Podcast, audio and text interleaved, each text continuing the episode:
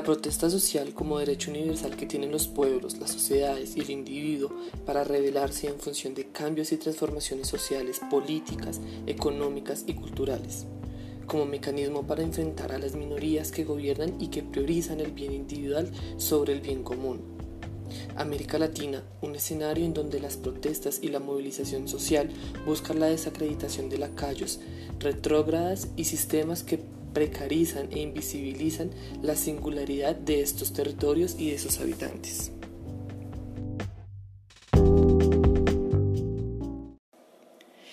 En Latinoamérica, las diversas causas que han congregado multitudinarias aglomeraciones en plazas públicas, en las calles, así como la toma de edificios gubernamentales, son muestra de la organización de los sectores sociales en búsqueda del bien común y la reivindicación de sus derechos.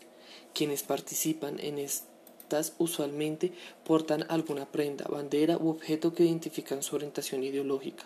Los movimientos sociales y las distintas instancias individuales se han abanderado de una prenda de tela universal, cargada de una representación colectiva que principalmente influye en dimensionar las diversas identidades, tanto colectivas como individuales. A través de la historia, las sociedades han transformado la carga simbólica que se le ha otorgado a una simple pieza de tela, la pañoleta o el pañuelo. Esta simple prenda fue usada por agricultores para realizar sus labores en el campo. Esta prenda que ha servido en la limpieza de miles de narices y de limpieza de miles de frentes sudorosas, hasta nuestros días que le da un nuevo significado como accesorio elegante o como lo hemos denotado en este espacio, un símbolo de presente en el movimiento social. Estas transformaciones constituyen una identidad colectiva al sujeto que se identifica con la variedad de colores y la carga ideológica que trae consigo.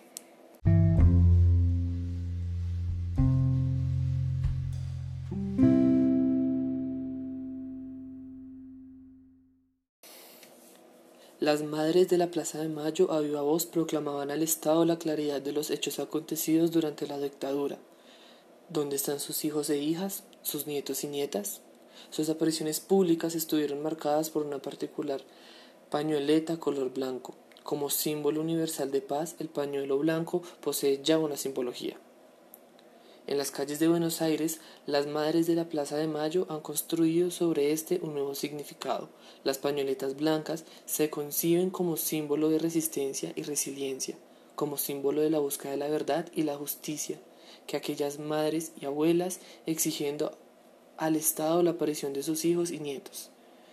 El símbolo de la lucha por los derechos humanos y por la reconstrucción de la memoria. Cantamos sin miedo, pedimos justicia, gritamos por cada desaparecida. Que resuene fuerte, nos queremos vivas, que caiga con fuerza Cuéntanos bien, en las calles somos miles, desde México hasta Chile y en el planeta entero. En pie de lucha porque vivas nos queremos, no tenemos miedo, no queremos a ni una menos. Díganme loca, histérica y exagerada, pero hoy canto en nombre mío y el de todas mis hermanas.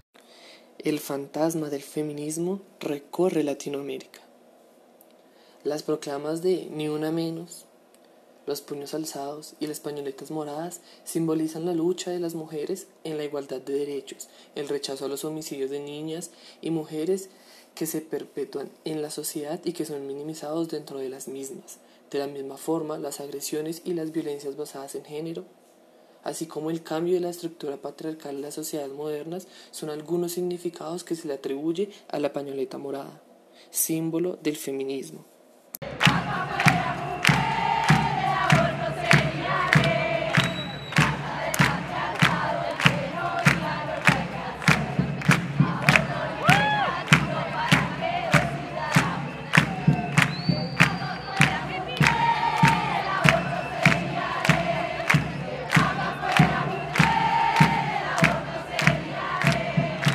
Educación sexual para decidir, anticonceptivos para no abortar, aborto legal para no morir.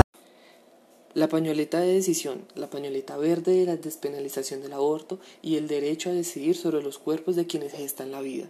La pañoleta verde como símbolo de aborto legal, seguro y gratuito, como símbolo de decisión, es fuertemente cuestionado como respaldado por la sociedad. Es de las pañoletas más reconocidas por la intención del movimiento de transformar políticas sociales, culturales y jurídicas de orden patriarcal y dogmático que les otorga a las personas en capacidad de gestación decidir sobre su cuerpo libremente. La pañoleta verde provoca a quienes conocen su significado y están en oposición un desequilibrio de emociones, un quebranto de su psiquis. Estos últimos conocidos como los Provida, bajo la consigna de Salvemos las dos vidas, utilizan una pañoleta color celeste. Este movimiento está a favor de la penalización del aborto. Argumentan que desde la concepción se debe respetar la vida. Bajo la misma premisa de respetar la vida, existe el movimiento por una nueva ley de adopción. Quienes apoyan el movimiento suelen utilizar una pañoleta color rojo. Nosotros creemos que la vida humana comienza en el momento de la concepción. El derecho a la vida, que incluye el derecho a nacer, es el primer derecho humano, el derecho humano fundante de todos los demás derechos. Se trata de dos vidas que se abortan, la del niño y la de la mujer gestante, porque para ella, por gratuito y seguro que sea el procedimiento, habrá un antes y un después.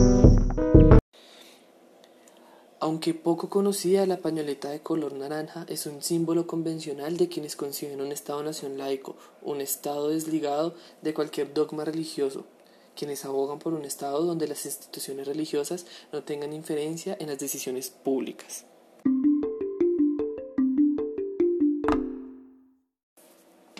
Para Pierce, el signo es algo que está para alguien en lugar de otra cosa en la mente de esa persona. Los procesos de significación o la semiosis, por ende, están mediados por la capacidad representativa del signo. Esta capacidad, en función de construir el significado de un objeto, contiene procesos de inferencia y parte de una construcción intersubjetiva de significados. Un repertorio cultural en donde los interpretantes constituyen un signo superior al representamen. De carácter mental, tanto representamen como interpretante constituyen a una internalización del objeto. La pañoleta como objeto trae consigo algo más allá de lo que vemos y analizamos. De naturaleza simbólica, como se representa en este podcast, se construye un nuevo significado en donde la semiosis parte del análisis sociocultural y el uso que del contexto mismo se le atañe. Pasar de ser un objeto simbólico de limpieza nasal o de transpiración a un objeto presente en un escenario de lucha social para la identificación y diferenciación de movimientos e ideologías en torno a las realidades que se observan y que dan lugar a los procesos de significación. El color de la pañoleta determina el criterio simbólico de representación. El color visto como signo instrumental lleva a construir el representamen y la configuración del interpretante. De esta manera, quienes utilizan las diversas pañoletas construyen un significado extraído de los conocimientos inferenciales subjetivos e intersubjetivos aunque de manera simbólica se ha construido la relación entre la pañoleta y el color de la tela y es aceptado por los distintos movimientos, también se observa el uso de signos indexicales que contribuyen al entendimiento y acercamiento de la lectura de estos símbolos, así como su identificación futura. La configuración en el interpretante da cuenta de la capacidad representacional del hombre. Como diría Kessier, el hombre es un animal simbólico.